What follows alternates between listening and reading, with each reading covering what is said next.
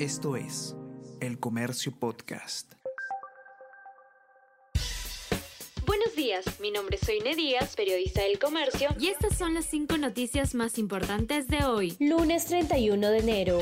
Gerente de Petroperú pidió suavizar informe de licitación. En entrevista con el comercio, Zenaida Calderón, ex gerente corporativa de cumplimiento de Petroperú, revela que Hugo Chávez quiso bajar el tono de documento que advertía irregularidades en contrato con empresa de Budayé. Además, indica que empresa estatal busca callarla y solicita medidas de protección porque teme por su seguridad.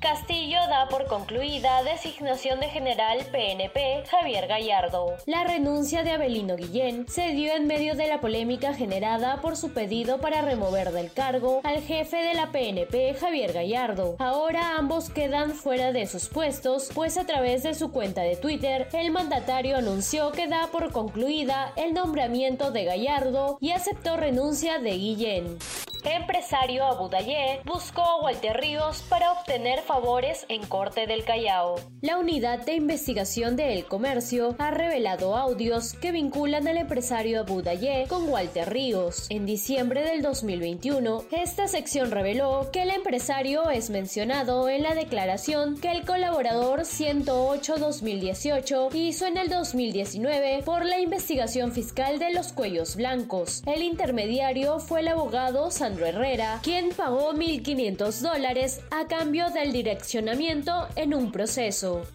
Fiesta para la hija de Bruno Pacheco costó alrededor de 100 mil soles. La hija del ex secretario general del Palacio de Gobierno, Bruno Pacheco, Yasmín Pacheco Palomino, celebró su cumpleaños número 19 con una fiesta que costó alrededor de 100 mil soles el pasado 6 de noviembre, reveló ayer el programa de televisión Cuarto Poder.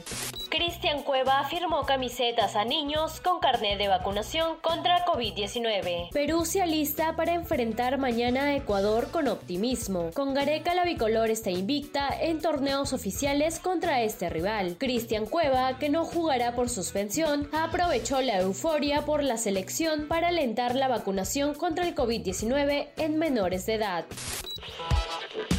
Hola a todos, ¿qué tal? ¿Cómo están? Eh, espero que estén comenzando su día de manera excelente. Yo soy Ariana Lira y hoy tenemos que hablar del debate presidencial. Podcast Tenemos que hablar con Ariana Lira. Lunes, miércoles y viernes desde las 7 de la mañana.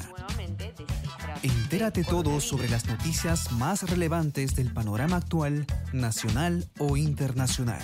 Escúchalo en la sección podcast del comercio o a través de Spotify, Apple Podcast y Google Podcast. Les despido de ustedes y eh, les digo que se sigan cuidando como siempre y que tengan un excelente fin de semana nos encontramos de nuevo de lunes. Chao, chao, ¿cómo están? Esto fue El Comercio Podcast.